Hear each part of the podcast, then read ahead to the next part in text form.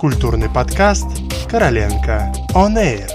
Подкаст о литературе, кино, музыке и театре. Здравствуйте, я Галина Безотосная. Сегодня в очередной раз путешествуем по книжным полкам, чтобы взять в руки книгу современной североирландской писательницы Анны Бернс «Молочник». Анна Бернс родилась в Белфасте, выросла в рабочей семье из католического района Ардоин. Переехала в Лондон в 1987 году, чтобы учиться в университете, а сейчас живет в Восточном Сосексе. Писать Анна начала достаточно поздно, после 30 лет – а свой первый роман «No Bones» опубликовала в 2001, когда ей было 39 лет.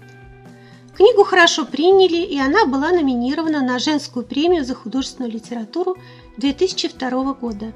В 2018 году Берн стала лауреатом Букеровской премии за роман «Молочник». Вот пять причин, почему стоит читать этот роман. Первый. В 2018 году он получил Букеровскую премию. Вторая. Это психологическая история, написанная в форме беспрерывного внутреннего монолога длинными музыкальными предложениями. Третье. Зарубежные критики назвали этот роман книгой, предвкушающей движение «Мету». Ремарка для тех, кто не знает.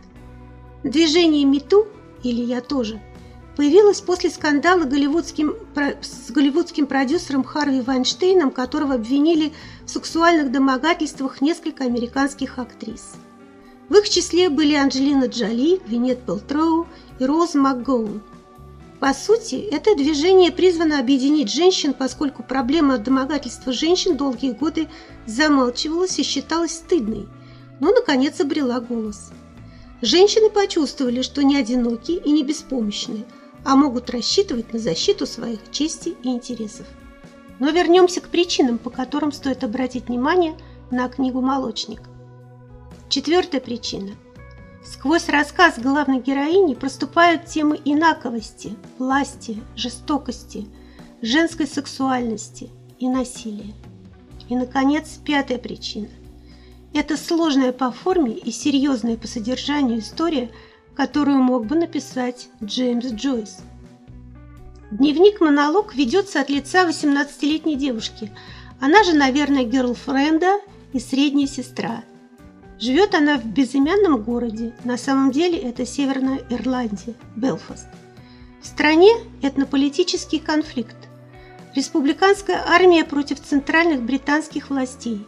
Протестанты против католиков. В районе, где живет героиня, обстановка жесткая. Ты должен вести себя тихо, быть посредственным и не выделяться. А иначе будешь врагом народа. У героини есть, наверное, бойфренд и преследующий ее взрослый мужчина по прозвищу Молочник. И вот всю книгу девушка рефлексирует по поводу жизни в районе, страха, насилия, терроризма, прослушки, семьи, любви – притеснение прав женщин, идеологии, религии, прошлого, настоящего и так далее. В это время в книге постоянно кого-то убивают, взрываются бомбы, и кто-то вечно находится в немилости из-за возможной связи с заморской страной, имеется в виду Великобритания. Но читателю Анна Бернс не расскажет об этом прямо.